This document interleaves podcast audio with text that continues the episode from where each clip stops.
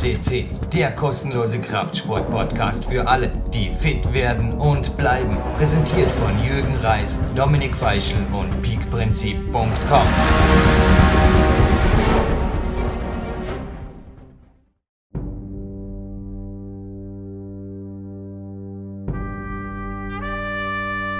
Jürgen Reis begrüßt euch live on tape aus dem PowerQuest CC Studio am 17.12.2014. Bevor diese Sendung jetzt so zwei, drei, vier Tage vor Weihnachten online geht, ja, Weihnachten ist dieses Jahr früher.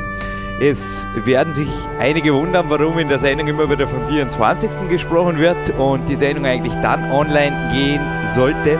Folgendes: Vor mir ist der YouTube ja, ein Stammbild, der YouTube-Bildschirm eines Films, der glaube ich 1, 2, 3, 1 Million 673.486 bei jetzt Zusehern sehr gut gefallen hat. Natural Bodybuilder meets Climber kriegt eine Fortsetzung. Ich habe eine E-Mail von Konrad Wolf vor mir. Fixer Release heißt es da. Der Titel steht auch schon fest, wird heißen Fitness Model meets Climber. Ihr habt es erraten, Fitness Model natürlich Conny Ritzke. Ja, wer der Climber ist, ja, schauen wir einfach mal. Auf jeden Fall 23. Dezember, 19 Uhr mitteleuropäischer Zeit soll dieses Projekt, darf ich gerne sagen, online gehen. War fast ein Jahr Arbeit. Ich bin gespannt. Konrad Wolf hat sich die Messlatte sehr hoch gesetzt. Er will, er hat gesagt, das ist ein ganz anderer Level wie der Natural Bodybuilder Meets Climber Film. Er will einfach da absolut was nachlegen, was nicht nur ebenbürtig ist, sondern man hört so eine Hintergrundmusik am besten natürlich dann innerhalb von einem Jahr oder zwei, denn ja, schauen wir mal, was von Oscar es für YouTube gibt eventuell. Marc Protze, danke für die Oscar-Verleihungsmusik vorab und ich bin sicher, es wird ein super Movie. Also Bodybuilding Ref dürfte der Kanal sein, aber der Titel habt ihr. Ich habe keine weitere E-Mail. Ich habe ihn gefragt von Konrad Wolf, wo das genau sein wird. Auf jeden Fall denke ich, dass genauso auf dem Bodybuilding Ref Kanal sein wird. Sonst einfach nach dem Titel suchen. Und es wird ohnehin ein Special geben, natürlich den Direktlink von uns, dann am 24. Es gibt eine Special-Sendung, die ist bereits on tape mit Konrad Wolf am 24.12. hier bei PowerQuest.cc. Und natürlich, wenn ihr dann auf Facebook, Google Plus, Twitter vorbeischaut, dann werden die Adressen für euch bereitstehen. Der Direktlink zum Film. Somit wünsche ich zweimal frohe Weihnachten. Wird zweimal beschenkt. Heute mit einer ganz, ganz speziellen Platinperle, großer Mentor von mir. Und natürlich das Fotoalbum, das sich jetzt online befindet. Der X-Net Week hat geglückt. Ja, wir haben früh am Morgen. Für mich geht es jetzt in wenigen Minuten auf zu Lukas Fessler, Johannes Sturm und Co. ans Landessportzentrum. Und ich wünsche euch auf jeden Fall, ja, jetzt schon vorab frohe Weihnachten und viel Spaß bei der Sendung jetzt erst schon mal Step by Step. Und danke Konrad Wolf, danke das gesamte Team für diese Plattform und natürlich für den Film, der da am 23.12. online geht. Jürgen Reis begrüßt euch live on tape zu PowerQuest 10. Ich stehe heute mal in voller Montur im Studio ein PowerQuest CC Pullover mit Naturtraining Logo auf der rechten Seite und die Nationalteam-Weste. Grund dafür ist ein ganz besonderer. Es sind quasi zwei Männer heute in der Sendung, denen ich im Endeffekt mein Real Deal-Dasein auch schuldig bin. Es gibt mehrere, aber zwei absolute und einen begrüße ich gleich am Telefon, der Dominik Feischl, sind dafür verantwortlich, dass ich heute schon ja, gute zwei Stunden hinter mir habe ja, dürft ihr euch gleich einmal überzeugen, wie langweilig PowerQuest.cc ist. Ich habe ja letztens die Ersthörer begrüßt. Ein, zwei Sendungen hättet ihr noch nachzuhören über die Weihnachtstage, wenn euch fad ist oder ihr ein paar Walks machen wollt, ja. Aber ich habe letztens schon gestartet mit den perfekten Ruhetagen und so ist es auch heute. Gute zwei Stunden Training, der Morgenlauf kam ein bisschen kürzer, dafür waren es 50 Liegestützen im Lift und ein Mann, der auch außer Atem ist, weil er hätte im Moment allen Grund für Excuses. Es ist zwar euch Stress, wenn ich jetzt mal so sagen darf, Dominik, mehr sagen wir nicht. Es ist Gott sei Dank überwiegend euch Stress, glaube ich, einer, ja, der Gründe, also der Grund, die zweite Nummer 100, dass ich Bauerküste weiterhin bei euch mache. Dominik Feischl in Oberösterreich, sehr schon mal live von Tape. Hallo und am Coaching-Handy begrüßen zu dürfen. Ja, grüß dich Jürgen, hallo Hörer. ja, äh, geht dahin. Die Weihnachtszeit ist rasant, nach wie vor. Und ja, schauen wir einfach mal. Die Sendung hat einiges in sich. Äh, du hast wieder mal einen guten, alten, sehr bekannten äh, ja, Mann einfach ans Mikro geholt und, und toll, dass das geklappt hat, vergoldet auch ja, diese Weihnachtszeit für uns. Who is old? Who is old? Sollte schon jemand ihm zu Besuch sein, Dominik, mach den Fehler nicht. Ich habe ihn gemacht. wie es erst mal bei ihm war. Ich glaube, am 10. Januar 2007. Ich werde das Datum nie mehr vergessen. Da hat er sich über Facebook, Twitter und so weiter ein bisschen informiert. Und es war damals teilweise noch total in den Kinderschuhen. Und er wollte aber ganz genau wissen, was es mit dem damals eh wirklich im, im Wachstumsstadium begriffenen Social Media auf sich hatte. Und ja, es war wirklich Welcome to Sunport Albuquerque. Und inzwischen gäbe es sogar, also das war wirklich eine meiner, also dreimal habe ich sie gemacht. Könnt ihr mal recherchieren, wie einfach, dass ihr für euch nach Albuquerque kommt. Vermutlich müsst ihr halt da umsteigen in Washington in Atlanta oder wo immer. Aber inzwischen gäbe es schon einen Spaceport America, also von dem her der Ausred weniger. Blöderweise kostet das Ticket 250.000 Dollar, das geht über meine Vorstellungskraft und blöderweise, ich glaube, der Chat tut mehr oder weniger geostationär in der Erdatmosphäre irgendwo schweben und kommt dann wieder runter nach sechs Minuten, also total sinnlos. Aber wenn einmal ein Space Shuttle darüber fliegt, das wäre natürlich noch cooler. Chatten wir gemeinsam mal kurz zwischendurch rüber und dann ja, dann erzähle ich dir mehr von ihm, aber ich glaube, du hast schon sehr von ihm recherchiert und auch sehr viel von ihm gelesen, gehört, auch bei PowerQuest.de und natürlich von mir. Ich glaube, es gab kein Trainingslager, korrigier mich, Dominik Feischl, wie du bei mir warst, wo nicht entweder Clarence oder seine First Lady Carol Bass zur Sprache kam mit irgendeiner Anekdote, anhand derer ich dir irgendwas erklärt habe. Oder? Liege da richtig? Ja, genau. Also, glaube ich, ist einer deiner ersten Mentoren gewesen. Und, Gewaltig. Äh, ja, bei unserem Podcast mittlerweile öfters zu hören. Also die Suchfunktion bitte bedienen auch. Äh, da ist einiges im Archiv, goldenes Platin. Äh, ja, einfach gewaltig, was der Mann noch leistet. Der ist ja wirklich 1937 geboren und hat eine Form, wo sie manche 20-Jährige, die viel äh, tun und trainieren, nicht hinbekommen und muss man einfach den Hut ziehen. Äh, der Mr. Ripped, seit 1980 schreibt er ja Bücher, er war Anwalt, äh, hat nebenher einfach diesen Sport betrieben und ja, äh, war vorher olympischer Gewichtheber, hat da auch gute Leistungen vollbracht. Also wie gesagt, der, wer 150 Kilogramm umsetzen und, und stoßen kann, der zählt auch im Gewichthebersport zur damaligen Zeit noch dazu, das war in den 50er, 60er Jahren, ja, zu den absoluten Top-Leuten und den hast du dann wieder mal vors Mikrofon bekommen und umso schöner, dass es ja, um diese, um diese Zeit auch ist. Also Gratulation einfach auch der, der Mann, der gibt auch keine Ruhe. Das ist auch irgendwie so ein Beispiel für mich auch, dass man Gas geben muss. Der ist mit, mit 74 Jahren immer noch richtig im Saft. Die Strömung wird stärker und alles, was du tun kannst, ist schneller schwimmen. So hat er in der allerersten Sendung hier übrigens mal zitiert und wirklich best. Letztes Jahr im Archiv eingetippt, führt euch direkt zum 2013er X-Men Special und wir haben auch dieses Jahr wieder eben das X-Men Special mit ihm. 64 Jahre Kraftsporterfahrung, Dominik. Kann man sich sowas vorstellen? 64 Jahre ist am Eisen. Und ich habe ein interessantes Zitat eines Redakteurs, also auch ein Sportredakteur wie du, hat geschrieben, Amerikas Gyms sind im Endeffekt voll von kurzhantelschubsenden Babyboomern, die versuchen, jung für immer zu sein. Und zwar am besten mit Quickfix, ein paar Supplementen und dem schnellsten Weg. Und er wünscht ihnen viel Spaß, so zu werden wie der Clarence Best, weil in seinen Augen ist der Clarence sehr unique. Er wünscht niemandem Schlechtes, er wünscht jedem viel Spaß. Also schaut einfach zum Teil, wie heute trainiert wird, und du hast es gerade gesagt. Und er sieht da einfach oft schon die fehlende Basis oder die Grundeinstellung zum Sport, das Bekenntnis zum Sport. Auch einfach mal zu sagen, du, der Mann, der lächelt auf den Fotos selten, weil er es nicht immer so leicht hat im Leben. Er ist über 70, aber die Strömung ist viel stärker geworden. Ich kann es wirklich bezeugen. Er wurde die drei Mal, als ich ihn besucht habe, jedes Mal wesentlich älter, aber das mit dem Schwimmfester, das hat er jedes Mal bewiesen. Er hat jedes Mal wieder bewiesen, dass er es schafft, dem nun einmal unvermeidlichen Schicksal des Älterwerdens ein gewaltiges Schnippchen zu schlagen. Und da schon heute in der Sendung, ich finde das einfach gewaltig. Habt ihr es eventuell eh schon im Teaser gelesen?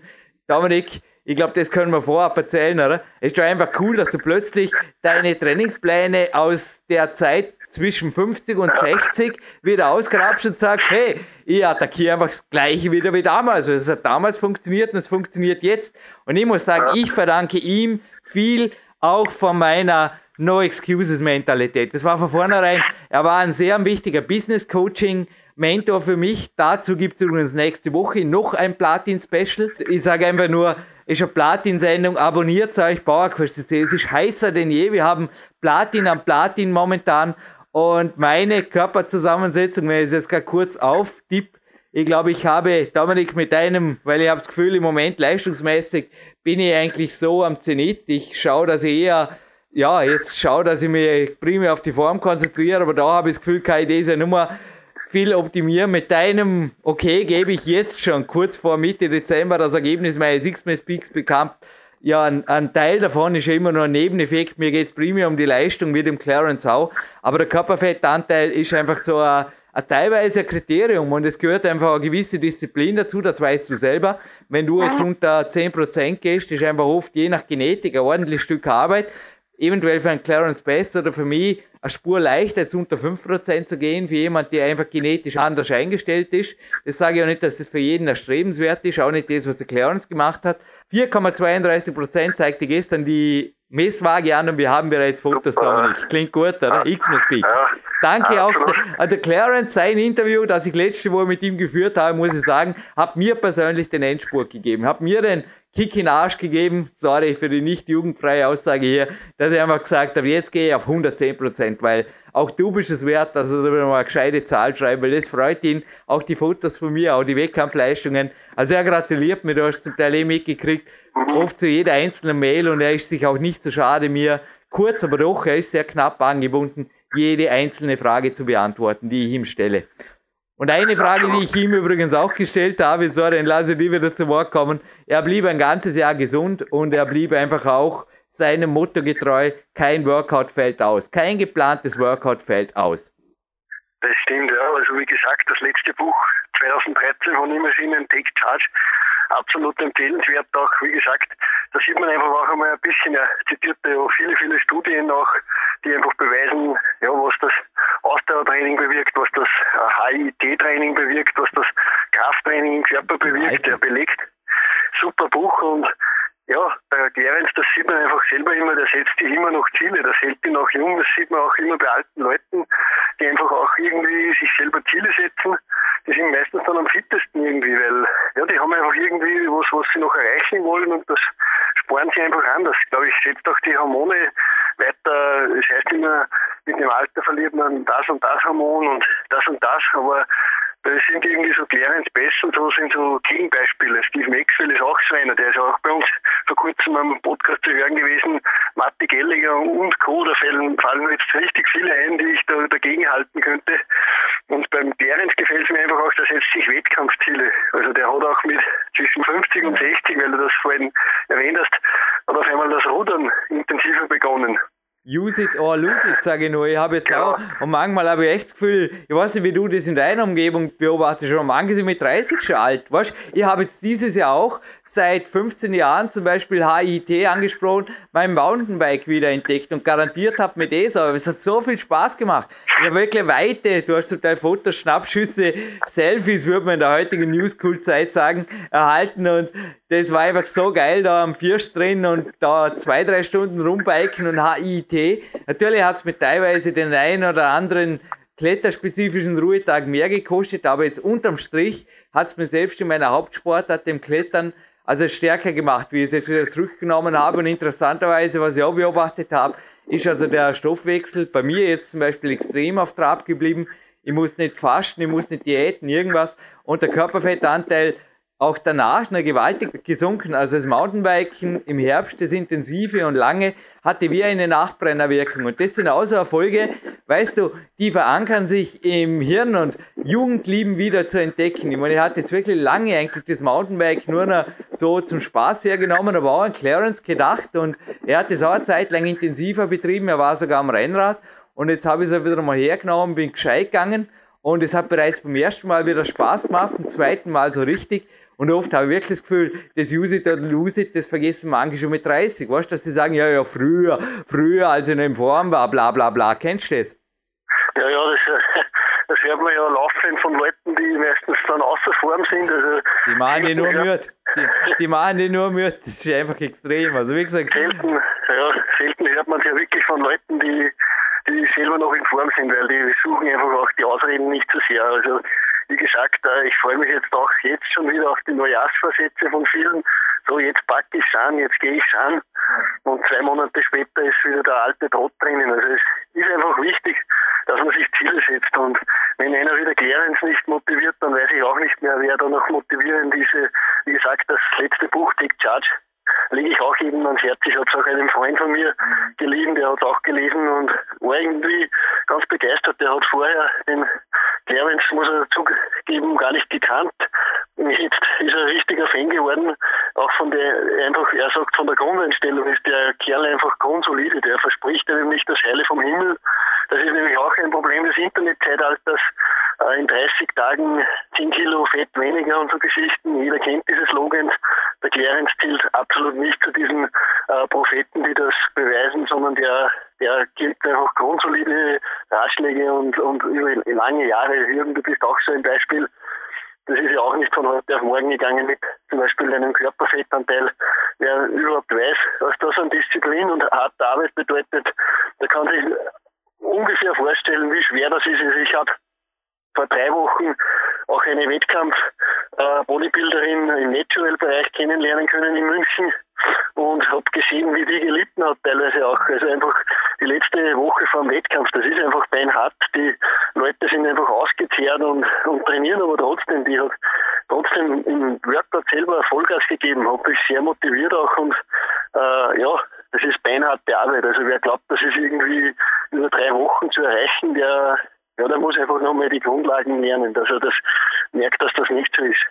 Oder Clarence hat mich einfach davon überzeugt und das bleibt für mich die letzte Wahrheit vermutlich. Also ich kann einfach nur sagen, runter mit dem Fett und Lean aufbacken ist alles, was funktioniert. jeder, der glaubt, sich Muskelmasse anessen zu können. Also das hat mir auch der Clarence schon 2007 gegeben. Noch niemals, Jürgen, habe ich durch eine Erhöhung meiner Kalorienzahl im Endeffekt die Muskelmasse erhöht, sondern es ist einfach härter trainieren und zum Teil ja. ist auch das Körperfett einfach sehr niederhalten der beste Weg, um Lean aufzupacken, weil der Körper dann auch hormonell je nach Level, genau. natürlich der eine bei 6, der andere bei 8, ich zum Beispiel bei 4 oder 5 Prozent am besten funktioniert. Dominik, wenn du erlaubst, nehme ich mit einer Nationalteamweste nun die Stellung an, um die amerikanische Nationalhymne zu lauschen und ziehe dreimal den Hut. Weil manche werden jetzt sagen, Clarence Best, Jürgen Reis, ihr habt leicht reden. Schließlich habt ihr die meiste Zeit der Woche, die meiste Zeit des Tages nichts anderes zu tun, als euch auf die Workouts zu konzentrieren. Das ist wahr. Der Clarence tut zum Beispiel an einem Workout-Tag auch nichts, außer das Workout machen und sich darauf vorbereiten. Das gebe ich euch schriftlich. Das ist gewaltig. Der trainiert vielleicht eine halbe Stunde, beschäftigt sich aber davor eine Stunde mental damit. Hinterher hat er seinen Nap, also alles läuft absolut minutiös ab ich ziehe umso mehr den Hut vor Leuten wie dir, Dominik, und auch dem Lukas Fessler, meinem Trainingspartner, der heute Morgen wieder unten war, bereits vor mir im Kraftraum war. Er arbeitet derzeit aufgrund des Weihnachtsstress vom früh bis spät und er lässt kein Workout ausfallen. Und ich muss einfach sagen, von solchen Leuten, und da gehörst auch du dazu, du hast teilweise auch 10 Stunden Tage im Büro, da ziehe ich als Profisportler doppelt und dreifach dem Hub, weil ich sage dem Lukas oft, das könnte man überhaupt nicht vorstellen. Und ich sage jetzt einfach nur, was ich mir zum Teil auch nicht vorstellen kann, ich bin mit 77, ja, doch vorstellen kann, aber zuerst muss es auch selber mal herbringen. Ich denke, das sind alles Dinge, die wir zuerst selber mal herbringen, realisieren müssen. Ob ich mit 77 nur so fit bin, wenn ja, wenn es mir vergönnt ist, dann wow, gewaltig. Jetzt durfte jemandem zuhören nach der Nationalhymne, der glaube ich klingt wie 50 und auch trainiert wie 50 und jetzt mal viel Spaß mit Clarence Best. Dominik Feischl, wir hören uns hinterher noch kurz im Abspann.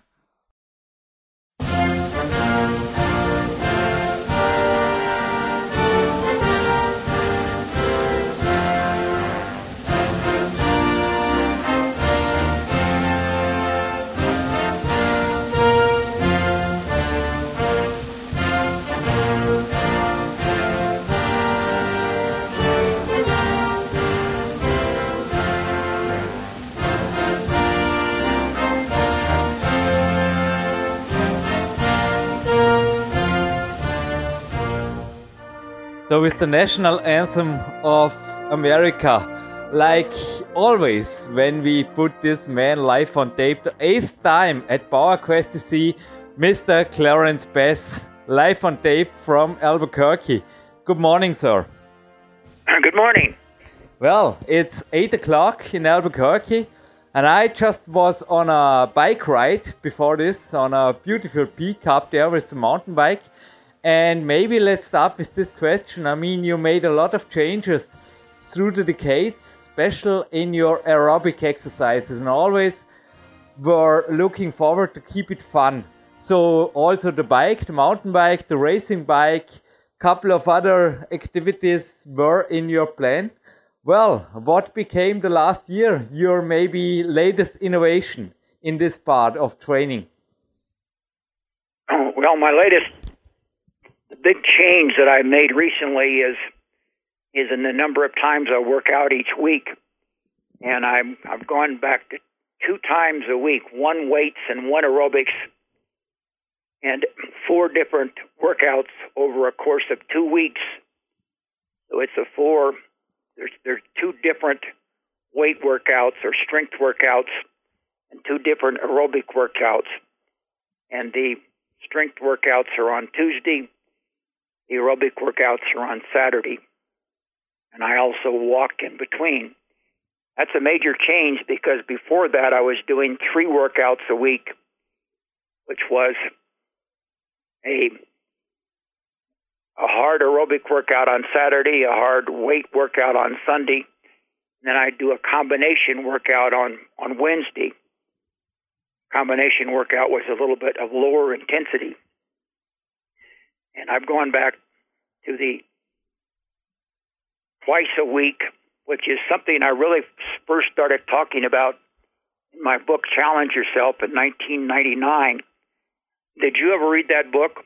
Yeah, for sure. Yeah, I mean, you have gave it as a present to me when I visited you first, the 207, and I read it. I remember this book better than most of the books. Ripped 2 is still my favorite because also I love this picture on the front. But challenge yourself, you made uh, a signature in it where you wrote, Jürgen, never stop challenging yourself. I will never forget this book, and for sure, I mean, that's the book with the Tabata protocols. That's the book with the chapter I'm a Hitman.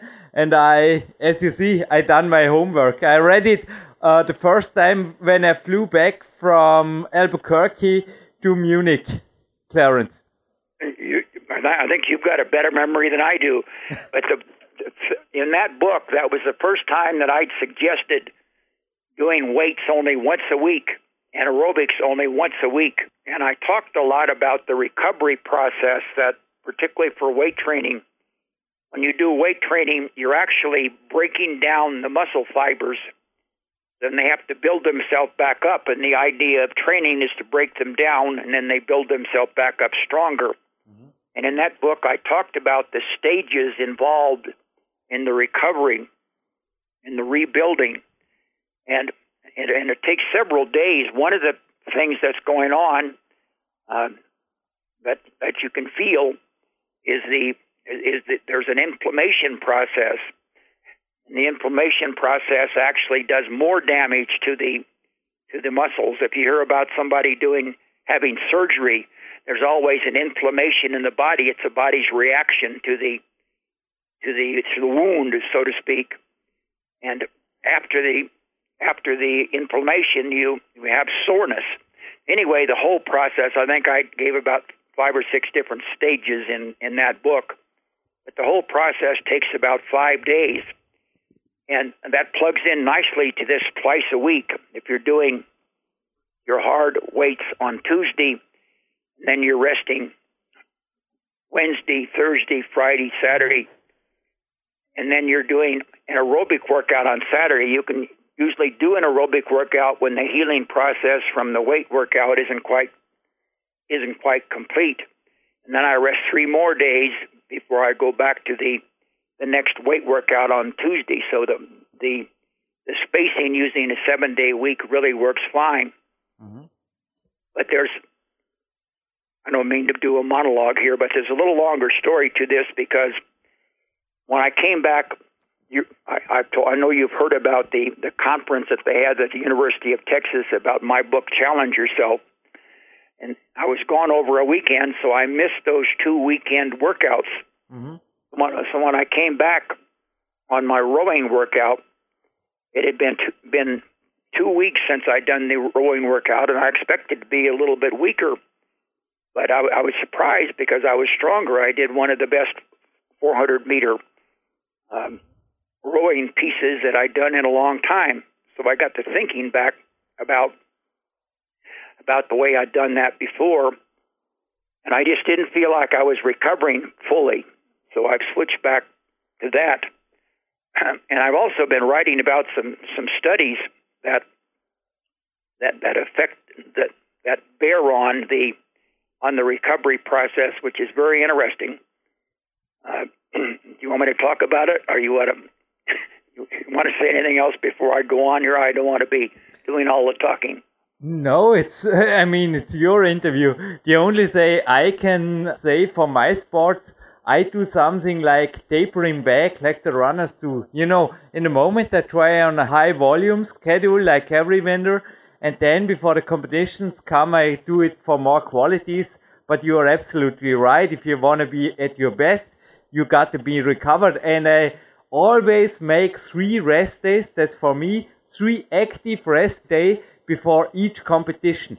This is what I'm doing since years, and this is one thing I can say. I never changed this, and also the weeks before the competition, I rest more and more, and the runners say taper back, and I think this really is, yeah, an advice, but the workout itself, I mean, everybody who is interested in your books anyway, Clarence, which is the best way to get them? Because maybe also rereading Challenge Yourself would be great for many of the listeners. I mean, it's a really great book. Is it better to sell it on Amazon or on your homepage? Did they maybe also get hand signed uh, special issues like I have here? Or what is your uh, recommendation if somebody from Germany, Austria, or Switzerland is interested in your books, or also from North America and Canada. I mean, as we know by the statistics, we have many, many listeners, specials at interviews like this from your world or from Ireland. Well, of course, the international purchasers probably can do it better by ordering from Amazon. Mm-hmm. Amazon gets the books from us, so no matter where you get them from, they come from us. Mm-hmm. But you can also order directly from us here in Albuquerque, New Mexico, and as you say, that one of the benefits is uh, is that I'll sign the book. I'm happy to sign the book. There's also a shipping problem, so um, if you want to discuss that, my wife Carol will explain how much it will cost to ship it to any place in the world. We ship all over the world, but Amazon makes it a lot easier because they have have uh, storehouses. I don't know how they must have about 40 storehouses in this country, and I don't know how many they have around the world. But getting back to this, this, this, this uh, how many times you train, what you were talking about is a tapering process, and also a, a kind of a periodization where you do do long running or long workouts during parts of the year, and then it becomes harder and harder or more intense as you come up to the to the actual competition. Um, this is more a a global thing that I'm talking about. And there's been a number of interesting studies about runners. I guess there's so many runners they're probably easier to study. They can't find people like you, and they don't find many people like me. Um, but and I've written about uh, everything I'm talking about here. You'll find articles about it on our website with many more details that I can tell you in a short telephone conversation. but the focus is mainly on runners who, lifetime runners who are training basically every day. They just don't give themselves any rest. And and the, and the research has shown that that the I call them streakers. They would never skip a day of running, and some of these people are developing AFib or or an irregular heartbeat, and it's caused a lot of discussion in the in the running world and, and the doctors don't agree. Uh, and then there's also been a more recent study which I've written about, and what and they they find out they talk to people about how often they were training at different intervals in their life, and then they then they follow them over a period of years to see what the impact of training somebody that didn't train at all or somebody that trained twice a week four times a week or five or six times a week and and what they found was in a, re, a reverse J curve or a U curve in other words the benefits of exercise are there up to a certain point but when you go past that point is like they just visualize the reverse G that the benefits start going back up. And so they found that people who were training five or six times or, or every day actually were having as many heart attacks as people who didn't train at all. And the people in the middle who were doing two to four were the ones that were having the main benefits. And of course, I, I say that that was for people who had they were recovering from a heart attack. They were stable, so they weren't actually just the regular run of the mill trainer. But anyway, there are things to think about. So you're plugging in these two factors. One is the recovery, and the other, well, it's it's all about recovery. The, if if you just keep say training for a lifetime, my my brother-in-law was a streaker um, and he had a heart attack and died at, at about 50, way too young. And I always said that he was training too much, but your body has to recover. And if you keep beating your body down, then it interferes with your with your recovery process and with the inflammation in your body and and your immune system. So all of these things can be beaten down, whereas they're made stronger by training. But if you train too much, the saying is, you know, you can't do too much, but but the, the truth is that you can do too much, and it's important to kind of assess how you're feeling, what you're doing, and different types of workouts require different types of recovery. So anyway, my my analysis told me to cut back to the twice twice a week, the one weights and one aerobics and I think the variety is also important. So I'm not doing the same workout all the time. The Tuesday workout that I do in one week is a whole body weight workout that I do down in my office, which you've seen there. It has a full gym in the office. The workout that I do on the next Tuesday is done at home, where I use Keiser machines, compressor machines, and and some other things. Uh, and I also do a, a high intensity aerobic workout on that day on the on the Airdyne, and then on the on the endurance training, I do the rower and the skier going one on one Saturday.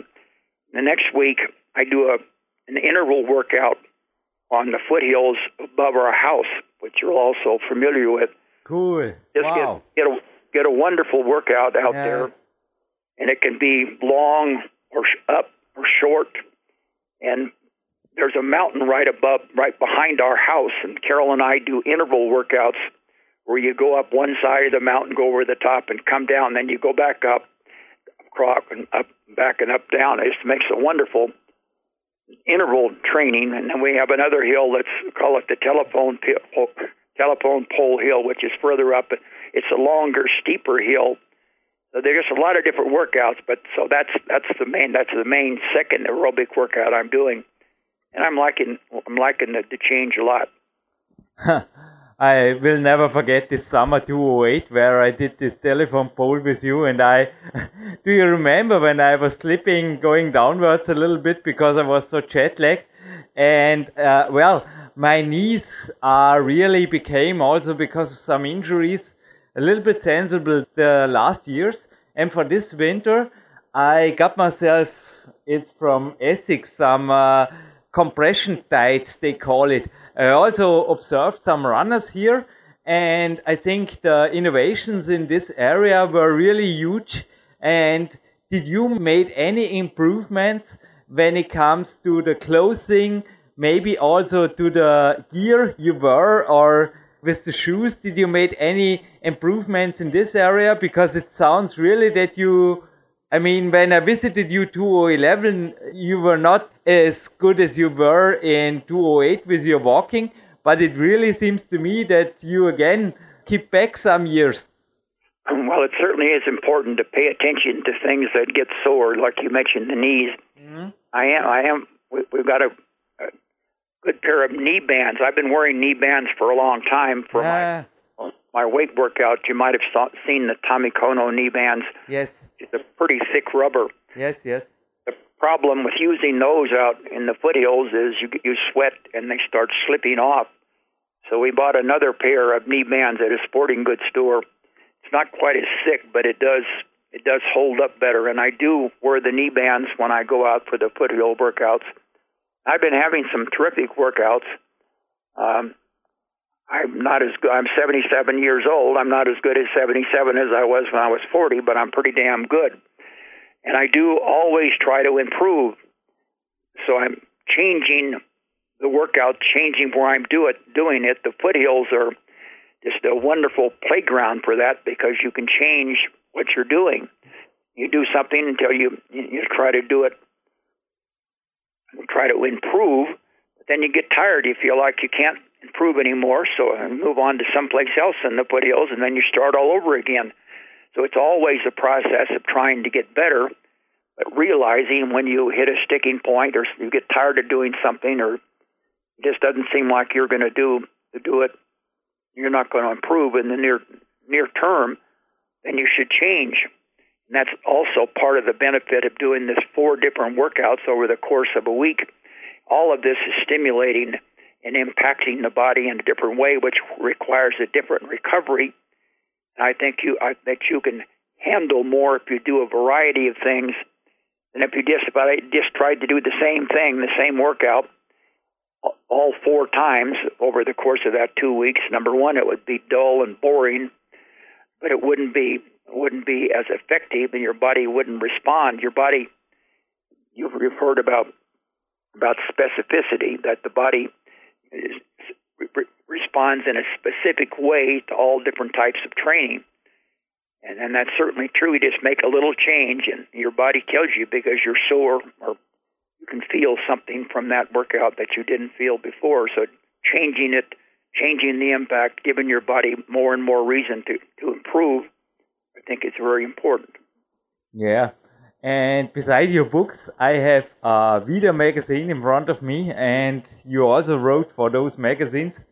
And maybe you even know him. It's uh, top three from the Mr. Olympia band 1979, Roy Callender and they write here they made back then he made up to 85 sets in his back workout and i mean well i think this is not your still this never was really your approach and it is not your approach now in 2014 when it comes to your weight training are you still a hitman or what about uh, iron game I, I'm definitely still a hitman. I don't agree with that at all.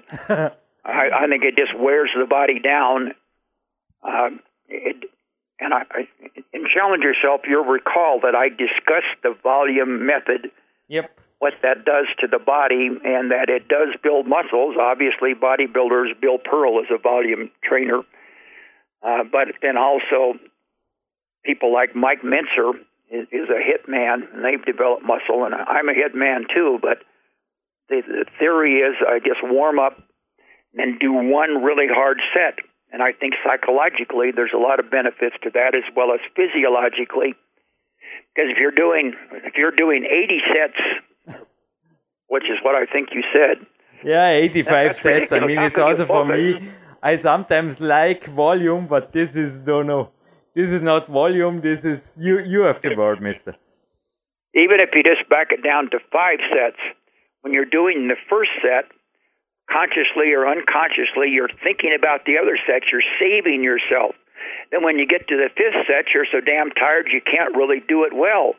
So it makes more sense to warm up, not wear yourself out, and then do that set. That's one set. You know, you only get one crack at it and you're really going to give. You know, you're not going to have to hold back because you're not going to be doing something else. So you really do a good job. You can really do that with great intensity and work the maximum number of muscle fibers, which of course is the key. So, and and, and in terms of a, you know, somebody that has another life besides in the gym, it, it can make your workout very short. My workouts are always less than an hour, sometimes less than 30 minutes. Mm. And so you can go on and do other things. And it just, who wants to spend their life in the gym? Mm. I don't. And I think most people, you know, they have a family, they have a job, you want to be able to train, but you want to be able to do it in a practical way that fits into your, your overall life picture. Clarence, one of the major parts in Take Charge is also living a meaningful life, live longer, stronger, and healthier. And there is one page, double page, it's 106 and 107. And on the left side, you wrote about the former Secretary of Defense, Donald Rumsfeld, who is like me, always a stand up guy. I stand now, even in the studio here on a on a TheraBand balance pad to make little exercises when I'm doing this interview because it also sharpens my mind. Yeah, I made the experience. And also the next page, walking combats obesity. It was interesting. I also told you about my father, and he lost the last months on a substantial amount of kilos because he started, now he's retired, hiking uh, he didn't change his diet at all, but he started hiking here in the beautiful mountains for about one and a half hour each day, and he really looks fit, fit, fit. And what about your yeah experiences now in 2014? Because also I think your hip made some problems. You replaced hip the last year when it comes to walking and standing for sure, standing and staying active on the rest days. What did you change and what's your experience now in 2014? You remember I was talking about about walking as a as a way to recover and burn calories all a bit way back in the RIP 2 books, which was written I think about 1983. I, I've always walked, but but there are new studies out now about the importance of staying active. That somebody that that that trains regularly, that train like me, they have two hard workouts or three, uh, and and they just sit in front of their computer or at their desk for the rest of the time. Uh, those people have a lot more problems because your your your body needs to move to function properly. And I'm completely on board with that. I think what your dad did was very smart and makes sense to me. And I something that I've done recently something new that really Carol started, and it was a pedometer where it measures how many steps you take each day. And I was kind of turned off by that. It I, it seemed like a like a nuisance. Uh, but then she bought herself a new pedometer, and she gave me the old one, so I've been wearing it. And it, it helps a lot because it gives you a goal. So I try to walk six thousand steps on the days that I don't work out mm. and 4,000 steps on the days that I do work out. But I don't do that on, it, it sounds like it's convenient for your dad to do that in one long hike. That would be fine. But it's more convenient to me. I break it down. I do a walk. When I get up in the morning before breakfast, I do a walk. I did a walk this morning about 1,500 steps. And then I do another one after after lunch, which kind of wakes me up to to be productive during the afternoon, and then I walk again in the evening after dinner, and I I, I try to get the six thousand steps. I usually do it on a say on a foothill workout. That workout was might be seven thousand steps. If Carol does a foothill workout, she do, does it longer than me, maybe mm-hmm. ten thousand steps. But I think it's like one of the advantages of of weight training, it's easy to tell whether you're getting stronger or getting better by how many repetitions you're doing or whether you're doing more weight. But the pedometer kind of allows you to measure what you're doing, and I think it's a great motivator. You don't want to go crazy. What you hear about oftentimes is recommending that people do 10,000 steps a day. I think for the normal person, that's a little bit much, and you don't you don't want to do so much that that you're discouraged, then you say, "Hell with this! I'm going to give it up." That was the same thing back to the to the studies that they were talking, looking at talking to people who were working out five or six times a week. And and that, what what the one thing they found if they were training at that at that at that rate early in life, they were more inclined to not be training at all later in life because they just got burned out. They didn't feel like doing it. But the ones that were most consistent were the ones doing that two to four range, training twice to four times a week. Remember, these people are not training like you and I are. These are not really hard workouts. Mm-hmm. Some of them it might be, but those are the ones that, that, that in the middle, in terms of, of, of frequency, are the people that are inclined to train. And I think the benefit, the main thing I've done right is I started training when I was 13, and I'm 77 years old, and I've never stopped. You're doing the same thing. Those are the people that really get the maximum benefits from their training, health, and how they feel, how productive they are, and all kinds of things. So it's a very interesting topic, and you can approach it from many different angles But give your dad my congratulations. Sound like he's done a great thing for himself there. Keep doing it. Yeah, I'm also really proud of his successes, but yeah, also proud of this interview. I mean, Clarence, also your books, you are a, really an expert or a celebrity when it comes to fitness. Your books are in front of me, and there's the RIP 2, and I just went through it, and there is the 2.4% body fat graph in there and also the way you reached it. It's written in detail in this book. And the very first book I got from you, I didn't get it from you. I got it from the German uh, Novagenics and it's ultra schlank. So if I translate the undertitle, it's less than 5% body fat and keep it that low. And just today, because I was just motivated to do it, I went into the gym and stepped onto the. They have a really good uh, scale there for measuring the body fat, and I went down in the last week from 4.96 to 4.88. And so, well, this interview is not about me and my winter peak I'm doing. It's for me also somehow like you write. I get stronger and I function better when I get lower with my body fat. So I really think on Christmas I'll be around 4%. And what about you and your experiences? Because most so-called experts sometimes say the opposite. They say you need body fat to get stronger. You need body fat to stay healthy and all those things. What is your experience and what maybe the numbers they were, yeah, you have read on your scale in 2014? Because I also think you are measuring yourself on a regular basis. Absolutely. I, I weigh every Saturday morning. I think it is very important because you can keep a track of what's happening because you, things change so slowly. You see yourself in the mirror, you won't, won't notice it. Maybe you won't notice it till your clothes start getting tight, and maybe you put on quite a bit of fat by that time. But if you can measure and using a use the Tanita scale, which probably is what you're using too. So it's telling you not just what your body weight is, but what the comp- body composition is, how much fat you have, how much muscle you have, your hydration. So you learn more about yourself, and that way you don't have to count calories, count everything. You just monitor what's happening, and then if you see that your body fat is going up, and you make changes, maybe you become a little more active, cut back across the board, little changes in your diet that will not you not make you feel hungry or feel deprived, but your your muscle, your fat cells will notice.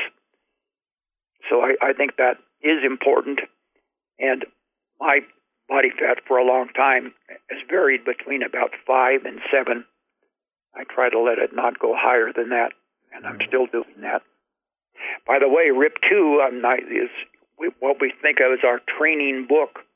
I think there's more good, solid information in that book than a lot of people say it's the best training book ever written. Absolutely, I agree. I feel that way. There's a lot of stuff in there that is is timeless. It's interesting that that our RIP series, there's three RIP books, RIP one, RIP two, and RIP three. still sells. It's still one of our absolute best sellers, and Ripped has just gone into its 12th printing. Uh, we, we sold about 55,000 copies of that one book, which doesn't sound like a lot when you hear about the numbers sold on the New York uh, New York Times bestseller list. But when you're selling to a kind of a small group there, and, and it's selling it one at a time, and when we're the publisher, it's it's a very good record.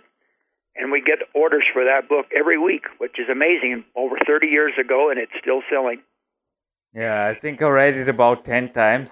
And also, one chapter I will never forget is that it's not a good idea to go on a crash diet. So, you have measured also in a scientific way at the Cooper Institute many times the last year, and correct me when I'm wrong, Clarence, but you always were high above the average when it came to the caloric intake per day. You were always around two and a half thousand, even above, and it didn't change at all when you went through the decades, which is also the opposite of the normal studies. So maybe give us also here some update. Was there maybe in the last year a crash in your metabolic rate or did you stay still up, up, up with the calories? Because this is also one thing that makes you, I think, a long term, an ageless athlete because you don't have to suffer. Well, the, the calories are staying about the same. And I've written about that a long time ago, too, on, about the metabolism myth. People say that their metabolism is slowing down as they get older. And that's true, it's slowing down as they get older, but it's not because they're getting older, it's because they don't use their muscles. And it's your muscle mass that stimulates, that drives your metabolism. Your muscles talk to all of the every organ in your body. Everything is determined by your muscle mass. Your, there was a book called Biomarkers written, I don't remember the date right now, but it was written by researchers from Tufts University. And they looked at the biomarkers, and biomarkers were were biological markers that they could measure in the body that indicated your age. And they came up with a number of biomarkers and they rated them in order and then and the first and second biomarkers were were muscle mass and strength. And and those are the things that kept all of the rest of them up. If you started losing muscle mass and strength you started losing everything else. It's like dominoes. And those first two dominoes go down everything goes down. So that's one of the benefits of training and and makes it important especially important to do high intensity training, which stimulates the fast twitch fibers. As you know, the body is about half slow twitch fibers, which are the endurance fibers, and about half fast fibers, which are the strength fibers. And your body activates your muscles in a particular way. So when you a uh, low intensity exercise starts out with the with the smallest fibers, and as the intensity goes up, it goes to the to the smaller, bigger and bigger, bigger fibers or the fast fibers. So people that are just doing nothing but jogging, they're never stimulating their their fast fibers, so they're only activating about half of their half of their muscle mass. And I think that's one of my advantages is I've always done high intensity training, so I I'm activating it and keeping my all of my muscles in condition, and that's why my my metabolism and, and the amount of calories I eat is pretty much unchanged. I think it's I, I don't count calories, but I think it's probably still about 2,500 as you mentioned. Yeah, very important benefit of of training.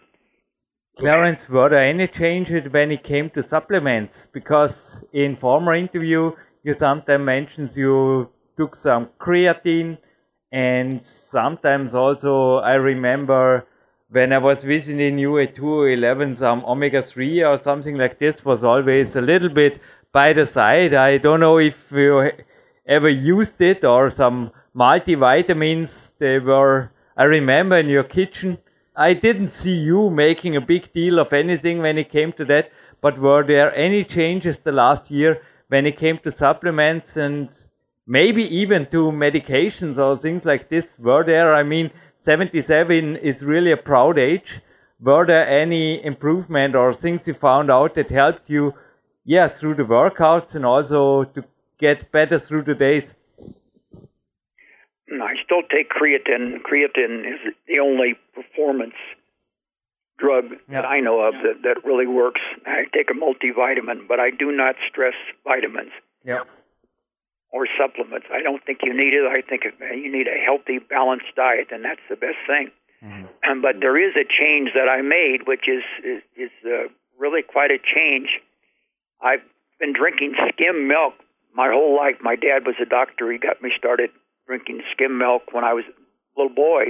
Yes. I remember when I was in high school drinking skim milk, and I don't know when I started, but when the doctors started worrying about cholesterol, and so he had us drink skim skim milk. I think I probably, when I was a little kid, drank drink whole milk. But I've recently now switched to organic whole milk, and that's that's the other. I When I before this conversation, I said there was two big changes, and this is the other big change. This switching to, to, to whole milk. There's a whole series of things, just like on the on the uh, training, backing back to, to two times a week that occurred, and there's a lot of interesting deals here. The first thing is I I have a doctor friend. His name is Wade Smith, and he lives. He's a orthopedic surgeon up in Colorado, and we exchange emails. And and he was started talking about skim milk, and he said that he ins- considered skim milk as a processed food. Because I always try to avoid processed foods. I've been talking about eating whole foods since my first book, Ripped, written in 1980. And, and that makes sense that if you think about it, skim milk is a processed food. It's processed. They take the fat out, the fat reduced uh, fat reduced food. They do that with a lot of other foods. And this can create a problem. Say if it's chocolate milk, they, they take the fat out and then they add a bunch of sugar. So you end up with a with an unhealthy food. And as we've been talking about that for a while, he also then told me about there was a new study where they compared organic whole milk and and just traditional milk. And they and they looked at organic dairies all over the country, about eight different eight different dairies, and they and they analyzed the milk from these various different dairies, and they found that the that that that the milk in organic whole milk had a better ratio. You mentioned the omega threes and omega sixes, which are the essential fatty acids, you, your body needs those fats to function properly. And the problem for most people is they, they eat a lot of six, but they don't eat very much three, so they have an imbalance. But they found that the balance of the of the fat in in in, uh, in whole organic milk was very good, was a high level, and and of course skim milk has no fat in it at all. And I think it's well recognized that you do need you do need fat in your diet. Uh-huh. Uh, people for a long time, doctors were recommending low fat diets, and that's becoming questioned now. A lot of experts, like my friend up up in Colorado, are are questioning whether these low fat foods, particularly the processed foods, are a good idea, and that they can't really find any scientific basis or any proof that people benefit from drinking skim milk or other other reduced fat foods, particularly if they have have refined mm. refined carbohydrates or or uh, modified fats in them. Uh, and there, there's a, there, there's also a, a I don't know how could I forget this a blockbuster study another international study where they reviewed studies from all over the world, about 80 different studies, and they decided that, that there was no connection between saturated fat and heart disease. Well, we've been told for years that, that, that the problem is saturated fat causes heart disease, but they could found, find no, no proof of that. So there's become a lot more discussion now about, about about focusing on the whole diet instead of trying to cut down specific things like fat. And they're finding that that the kind of fat you eat is very important. That if you're eating vegetable fat, say the fat, the oil from canola oil or olive oil or flaxseed oil, that that calories from that type of fat are are oftentimes help with building muscle. People if they do studies and they have one people doing getting their fat from that uh, getting their fat from those oils that instead of gaining fat around their stomach or fat in their liver, liver that they're that they're showing more muscle mass. Mm-hmm. Type of fat that you eat is important. It mm-hmm. looks like that the fat from the from the whole milk is a good fat, and that it's not a good idea to, to cut back, try to get get your fat intake as low as you can but to focus more on eating healthy fats, fats from whole foods. And one of the problems with a low with a low fat diet is you eat a bunch of a bunch of junk food and food that's not healthy. So it's better to try to eat a try to focus on eating whole foods and not eating processed foods. You eat foods the way the way they come in nature, and you're almost always going to be always going to be on the right track anyway, I really enjoyed the skim milk, and I I think it, it's more satisfying where you feel. I have a friend, a bodybuilder, a longtime bodybuilder from Florida, and he said that he's that he's he's drinking more skim milk now, and but he's feeling satisfied eating fewer calories than he was when he was drinking skim milk. Um, and of course, the, this the uh, the whole milk tastes wonderful. It's a creamy taste I'd forgotten how good it tastes, so I'm loving drinking my my my uh, organic whole milk, also yogurt. I agree. I also have read studies like you did, and I'm also making some experiments in the moment. And I also bought some. I just have it in the fridge, some organic milk, and had it today with the workout and making my experiences in the moment. But also my worry dinner is often with whole fat dairy products like cheese like today. I think also Dominik Feischl, who is making with me the German part of this interview, will love to hear your words because there were studies in Austria back in the 50s. They analyzed special women when it came to normal fat diet, you know, with normal cheese from farmers. And they are also, they found out they are loaded with CLA fat and they were healthier, they were leaner, and they were fitter than the other group. And it's really interesting. Yeah, our experiences in 2014 seem to cover Mr. Clarence Bass. I think that's absolutely absolutely true. Focusing on the whole foods and and the type of fat, the fat the fat that's in fried foods, French fries, fat that is is modified probably is not good, but the fat that comes from whole foods and and you're eat, eating everything that's in the food, the, in the uh, in the milk. I think eggs are also. I've been eating. I never stopped eating eggs. I think pretty much everybody agrees that eggs mm. are healthy. You don't need to just eat the whites. You need to eat the yolks too. So I think that uh, the the fat percentage in my diet has certainly gone up. Uh, I want to move on to another related topic. Uh, you've heard of HDL good cholesterol? Yeah, for sure, for sure. Also, I mean, eggs, when I can add something like this, I think that it should be part of every day's nutrition of a strength oriented athlete because of the testosterone and everything. I mean, it's cholesterol, it's really important. And also the HDL and the LDL for sure. Give us your opinion and your update or maybe your measurings to that in 2014, Clarence. The, the HDL is the type of cholesterol that absorbs the bad cholesterol. Yes.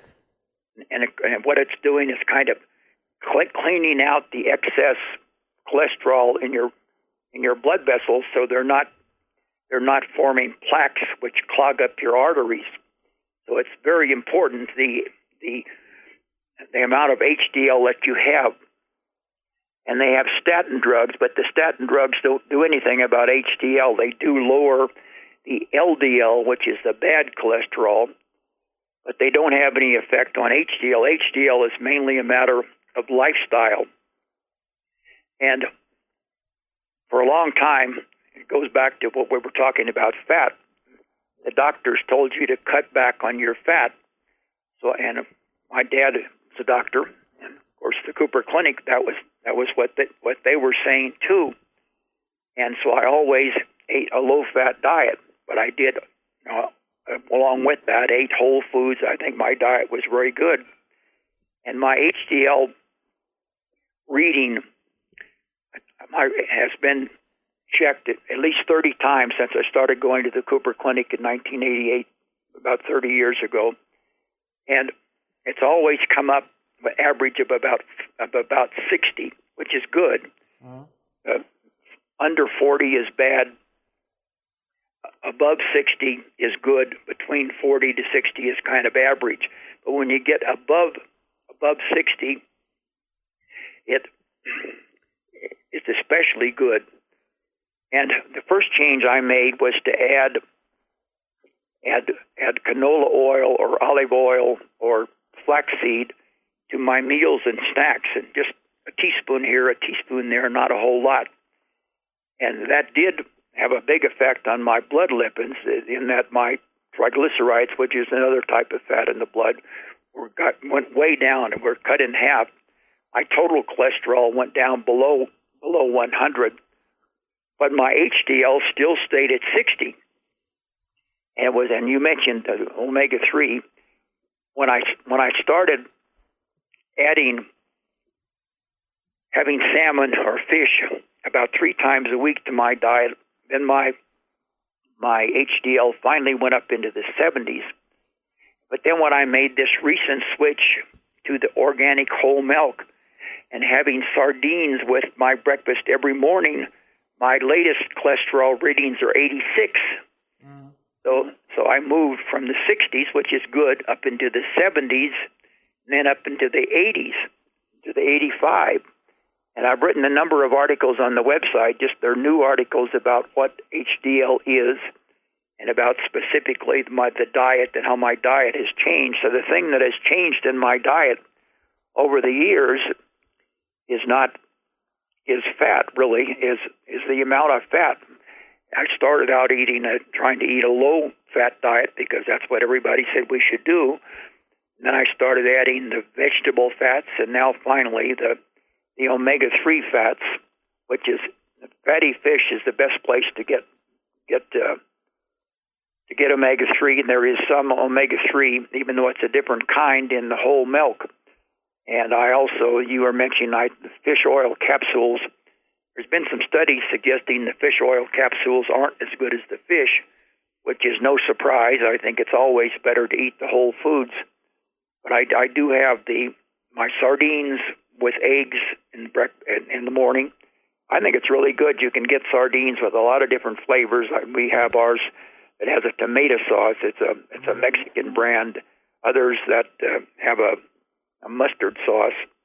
And if you heat it a little bit in the microwave, it makes it more flavorful. Anyway, I have that for breakfast, and then I have a fish oil cap with lunch and another fish oil cap for for dinner, and I'm just thrilled with this 86 reading. Um, there's also a, a connection between your your HDL reading and your and how long you're going to live, longevity. And I've written a study about that too. Uh, there's going to be a new study posted about the longevity factor there when we update our website on December the first. It's an it's an exciting new development, and it's it's affected partly by genes, genetic makeup. Um, but I think I pretty much proved that my genetic makeup isn't anything special, and because my HDL was was 60, you can believe it or not, some people have 120. You have 120. Obviously, your genes are working for you.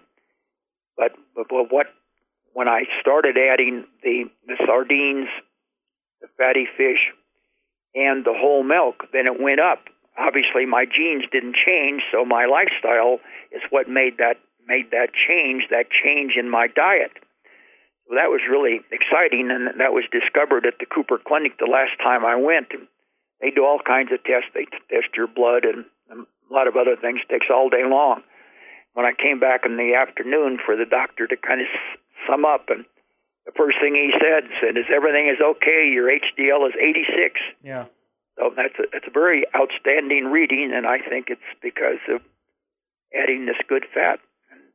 Everybody, and because the genetic factors are there too, um, everybody's not going to have that same result. Somebody might might have a better result. Others might have a, a less good result, but still, I think the result is likely to be positive. So that was a very exciting recent development. Yeah, I can absolutely agree. Or I can share your experience. Also, my readings. I don't have the exact numbers, but they are also really high. They became high, especially the last years, and they were just low one time when I was on a very low fat diet. They were, yeah, but also the LDL was low there, but it was not so perfect. And now my doctor is really proud, and I also think your diet for all the listeners. There is a new November article, and the, yeah, the diet and also the discussion Clarence just spoke about. You can find free in one of his. How many thousand articles are there, Clarence? Do you have a, a number here? Uh, there there's over 400 articles it's now. It's crazy. It's just crazy. In different categories. Yeah, it's they're all free. I, I spend most of my time researching and writing those articles yeah. every month. We post. We're only going to. This, this is Thanksgiving month, so it's been a little distracted. We also made a trip out to visit our son in California, so we didn't have as much time. But but the main article is about HDL and and, and longevity. And we're just it's a wonderful time right now because the scientists have the the ability to look into things that they never had before, and they just new developments just coming right and left, and gives me a lot of things to write about. And this this change on fat is a big big deal because it always we're telling you, you know, cut back on fat, and now it turns out that fat is very important, but it's important to eat the right kind of fat and avoid fried foods or processed foods and get your fat from the whole foods, from the whole milk or from eggs. Uh, grain fed. We also have some uh, not grain fed, range fed beef from time to time, mm-hmm. maybe about once every couple of weeks. So, I, so I'm not down on beef. I think the red meat's not as good a fat as as as the as the vegetable or the milk, but might want to include that too. It does make things taste better from time to time. Anyway, fat's becoming more and more important, and the research is very exciting. Well, well, and what's becoming important, I think, also for you, your first lady, Carol said uh, one hour for the interview, that I will finish this interview on time, sir. Well, one of the last questions. Oh, I want to, I want to tell you one more thing. we just posted new photos of me at 77. Yep, and also Carol. Carol will correct me. She's over. Yeah, we, we don't talk about the age of ladies, but she also became. She is in her 70s, and she looks really, really fit. And there's a, a photo with a wheel app with Carol, and also great photos of you. I mean, your homepage. Yeah, it's a must-have visit for all the listeners. But yeah, you wanted to add something. We started, posting pictures of her and getting a lot of great feedbacks. They love seeing her, so we we love hearing about that. Yep. Uh, and we've also we bought a new scanner, so we have the ability to scan more and more complex things on the website. And one of the new things coming up this time is Dr. Richard Winett. I've mentioned him many times on our website, but I've known him for a long time, and he wrote a book called Ageless Athletes. It included me when I was at 50, as also as Bill Pearl, Frank Zane, and about 17 other athletes of all kinds, uh, track athletes, runners, swimmers, and he's given us permission to reprint the chapter that he wrote about me with the photos, so you can just like reading from the book um, on the update on on December the first. And a few months back, we also gave a link to another chapter that was written about me by Lee Bergquist. He's an investigative reporter. I think he's from Wisconsin. Mm-hmm. Anyway, he wrote a book called Second Wind. Again, it's looking at older athletes, but he has a wonderful chapter on me called called Fab Abs. And we gave you a link where you can actually read that whole chapter. And we're posting some photos that he had in that chapter. So there'll be a lot of really good stuff coming up uh, when we update on Saturday. Yeah, it's great. I mean, your homepage also Second Wind. And there's a statement in Second Wind I just mentioning of you you said you were changing uh, the competition or you were leaving the bodybuilding competition field. And also the fun was a factor. It was no more fun to competing. So you you made a lot of changes of fields in through the decades. So also a mentor of mine said the first thing you should think about changing a field when the fun stops so was this also for you sometimes the main reason to say, hmm, let's try another thing? Well, I think that's absolutely right. The only diet that you're going to stick with is one you enjoy, and the only exercise you're going to keep doing is the one that you enjoy. And generally, that's what you do best. That's why you're why you focus on climbing, or that you're just seem to be made for climbing. You're like a fly on the wall. but but that that wouldn't be good for me. But the the things that I do are the things that I that I'm good at, and I that's where I recommend that everybody, you know, try to figure out what form of exercise that you do best and enjoy the most, and focus on that. Because the key thing is just to keep training, and you're not going to keep training just like your friend said unless you're you're doing something that you enjoy. You just can't make yourself do over and over something that you hate.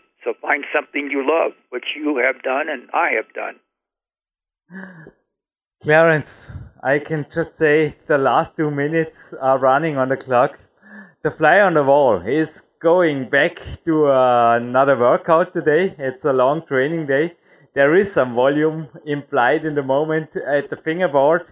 And I will peek for Christmas where your shirt will be shown also on our homepage on Jürgen and I will yeah make some pictures again and will also send them to you.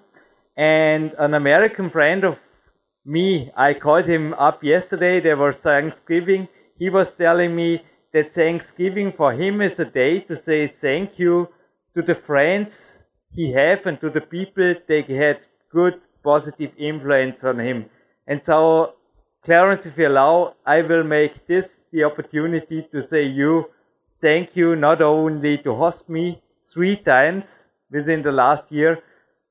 It's more than this. You became a really one of the biggest mentors in my life. And I think your experience also written in your books is absolutely, yeah, worth all it can't be measured in money. So I just can give all the listeners the advice to buy maybe all the books signed by you directly from your office because then also the shipping costs are not so uh, a big deal. And I can just say thank you for being there all the years, always sometimes asking you question and you were answering them, Clarence. And thank you for every second you spent for me and for the listeners of PowerQuest CC. Well, I appreciate it very much, and I'm honored that you're. I don't know how many times you've interviewed me, but it's always been fun. We appreciate it, and uh, you're a unique individual, and we appreciate you as well. So, uh, when when is this going to be on your website? On Christmas. It's our Christmas like we did last year. It's a few days from Christmas for sure. I will send you the link, the direct link, and maybe you can also post it. And I hope also this, it was the eighth time. I think no other podcast had you so many times. I think I just can say thank you, Clarence, and well, you are a very, very unique individual. And please, please keep on fighting. Yeah, get 120 fit years. This is my wish for now. Let's not be in too big a hurry. All right. Uh, great to talk to you. Hi to Dominik and all your friends and all the people that take the wonderful photos of you and just keep going. Bye bye. Bye bye, Clarence. Bye bye, Albuquerque. Thank you. Zurück im Studio. Dominik, wie war es mit Clarence? Was ist bei dir bei diesem Interview besonders? Eben, du hast ja auch so ein Podcast-Buch. Was ist im Podcast-Buch zum Nie mehr vergessen gelandet? Ja, danke auch an den Marc Brotze. Äh, das Interview, wie du gesagt hast, wurde äh, um diese Zeit letzte Woche geführt. Ein paar Tage später hat der Marc fertig abgemischt fast mir geschickt. Ich konnte es schon vorab hören. Das tun wir immer so bei so großen Interviews, natürlich auch bei diesem, einfach um, ja, einfach um mit den Fakten auch betraut zu sein und einfach gewaltig. Danke Marc auch für deine Arbeit immer und umso toller auch danke für dieses Interview. Habe ich bei zwei Morgenspaziergängen, die sind bei mir meistens jetzt derzeit mehr am Plan. Ich habe das Training ein bisschen runtergeschraubt, um mir nicht, ja, um mir nicht unbedingt die, die letzten Energien zu rauben und fahre dann einfach den Motor wieder hoch, wenn es Zeit ist. Und bei so Morgenspaziergängen umso schöner war es dann, den Clarence zu hören. Und ja, einfach, wie du am Anfang schon gesagt hast, das ist auch mir, muss ich sagen, das habe ich mir auch ganz dick notiert. Das ist mir hängen geblieben, dass er einfach, äh, der Kerl einfach jetzt wieder die Workouts auspackt, die, die er 20 Jahre vorher schon gemacht hat. Das finde ich eigentlich genial. Und wer weiß, das hat er auch in einem früheren Interview schon äh, erwähnt, dass er einfach äh, dass er einfach sich jedes Workout, du hast das eh vorher gesagt, auch intensiv niederschreibt. Der, der schreibt sich ja, glaube ich, wirklich alles nieder. Ist auch so ein, etwas, das er jeder mitnehmen soll, solche Sachen einfach niederschreiben. Der weiß ganz genau, was er an dem und dem Tag, an dem und dem Jahr gemacht hat. Und das mache ich selber auch jetzt seit einigen äh, Jahren. Ich hab, muss auch sträflich sagen, vernachlässigt am Anfang meiner Trainingszeit. Da hätte ich mir sicher so einiges aufgeschrieben, was ich jetzt vielleicht wieder auspacken würde. Denn auch wenn ich damals nicht so viel Ahnung hatte, oft mit weniger Ahnung trainieren wir oft umso besser, weil da lebt sich leichter. Aber war ein super Interview. Gratulation euch beiden. Danke. Ich muss sagen, ich bin jeden Tag eigentlich in meinen Unterlagen, auch speziell seit dem Clarence-Besuch, er fokussiert sich wirklich da auf voll vorm Workout schon drauf, was er macht. Und die Aufzeichnungen, die ich ja lückenlos habe, sie leider auch nicht bis 2003 zurück, aber es wurde da mehr und mehr. Die letzten, sagen wir mal, seit Ende 2003 habe ich sie lückenlos ist einfach genial. Also davor habe ich sie zum Teil fragmental, aber natürlich sind es einfach dann Aufzeichnungen, die genauer und genauer wurden und die jetzt mehr und mehr Aussagekraft haben. Und ich mir macht es teilweise wirklich Spaß, Xmas Peaks von vor drei Jahren rauszusuchen oder von vor vier Jahren. Mein viertes Buch, das Power Quest, da ist ja das Peaken, das Xmas Peaken beschrieben, dass man das einfach nochmal raushole und das einfach so ähnlich wieder mache. Und dieses Jahr mit der Kämpfe der 3.0 ist einfach noch eine Spur besser funktioniert und muss einfach sagen, die Fotos, also andere, das kennst du Dominik, versprechen lieber viel und halten dann im Endeffekt nichts. Da kommt weder Podcast noch E-Book, geschweige denn ein Buch noch Fotos und eine Wettkampfteilnahme sowieso dann Peak. Was ist das bitte oder wovon habe ich da gesprochen oder was habe ich da gesagt? Wir halten lieber, was wir versprechen. Die Fotos, eins von Clarence Bess und mehrere von mir, 24 an der Zahl, befinden sich heute am 24.12. auf unserer Facebook-Homepage in einer Galerie. Der Xmas Peak, auch danke Andreas Kempter. Und wenn ich hier schon, ich darf keine Werbung machen hier in den Sendungen, Dominik, du hast gehört, wenn ich hier schon einen japanischen Hosenhersteller erwähne, weil mir die selber im Winter sehr gut tun, die Supporthosen, bin also wirklich aufgrund von meiner Knien raufgekommen, das tut dann einfach gut, wenn es Minusgrade hat, dass man einfach ein bisschen einen Schutz hat. Es gibt eine Alternative. Recherchiert euch bitte über die österreichische Markenqualität Made in Germany auf der Homepage Kempter 7, also Kempter mit hartem P geschrieben und hartem Theodor und die Zahl 7 direkt dran.com. Und ja, die machen einfach eine Art kinesiologische Tape-Unterhose, ich sag's jetzt einmal mal so und mit einem Energy Gun. Naja, informiert euch selber drüber. Es ist eine sehr gute Funktionsbekleidung und jeder Mann, der da dahinter steht, hat übrigens auch die Xmas Peak Fotos gemacht. Das wollte ich einfach nur als Alternative erwähnen. Man muss nicht jedes Mal auf Japan gehen, um einfach eine, ja, eine tolle Geschichte zu kriegen. Ich bin sie selber im Moment am Testen, aber ich muss einfach sagen, es gibt immer wieder auch Coaches und auch Hersteller, die mit ausländischer Qualität oder mit Qualität von Übersee genauso mithalten können, Dominik. Und da kann ja. ich auch dir, also Leute, die einfach sagen, ich habe aber nicht das Geld zum auf Albuquerque fliegen, denen sage ich einfach, ihr dürft daher kommen auf ein Trainingslager oder zum Dominik. Genau.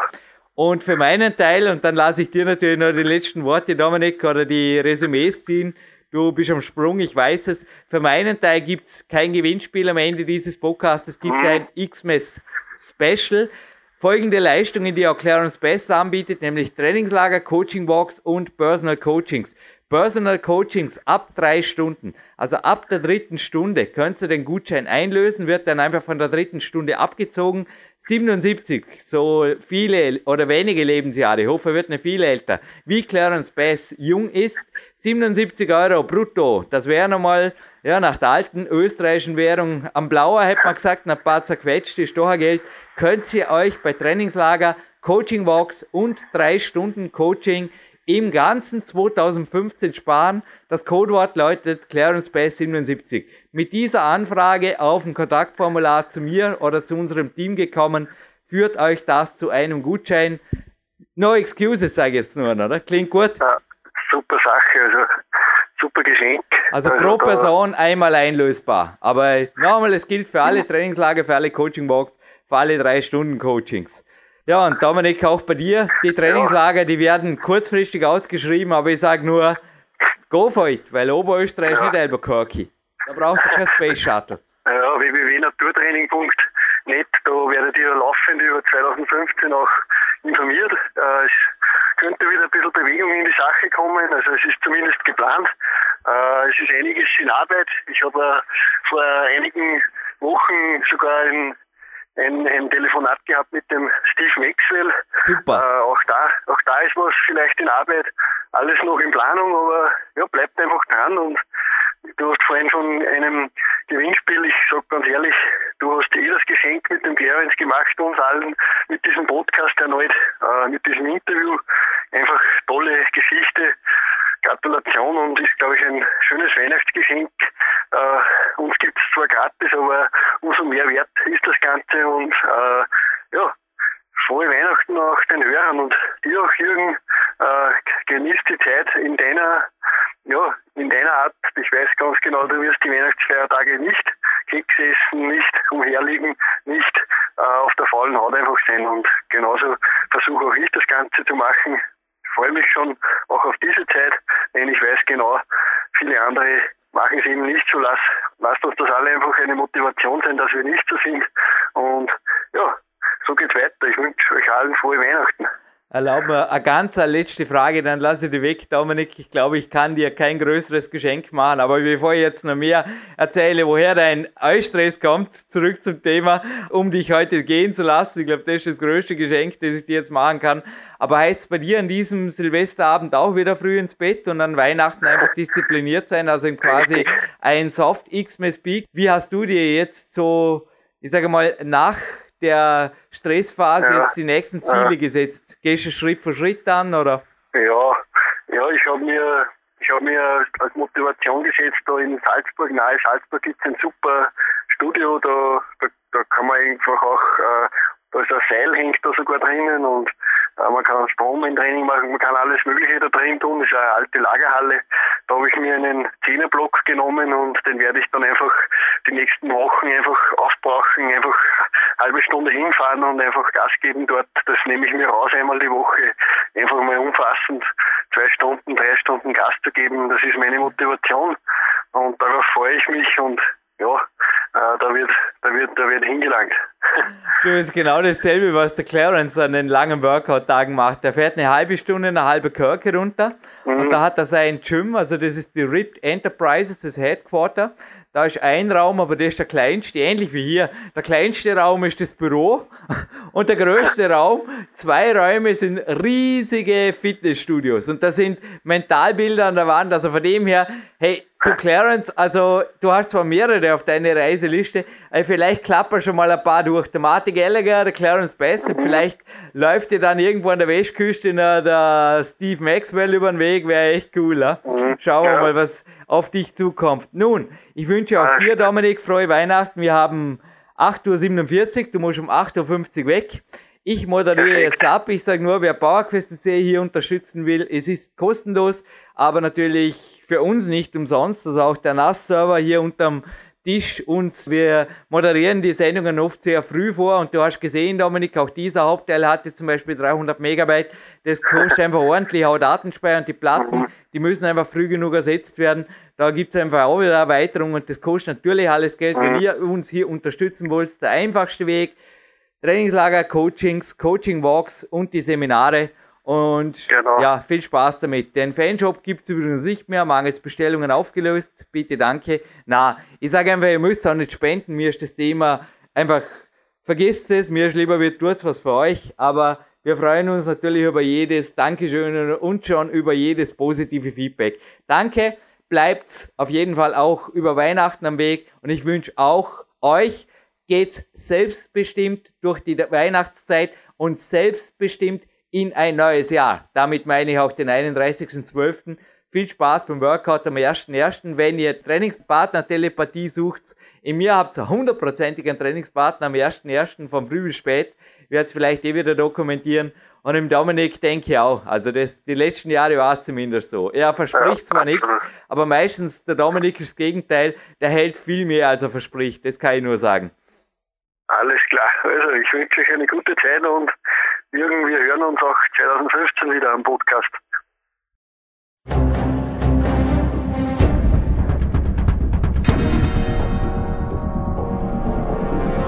Alle Fitness-Bestseller der Peak-Trilogie, kostenlose Newsberichte und weitere Podcasts von PowerQuest CC sowie Trainingssoftware, Supplemente und Trainingsausrüstung, Personal Coachings, Seminare, Workshops und mehr. Jetzt direkt im Internet auf www.peakprinzip.com oder www.jürgenreis.com.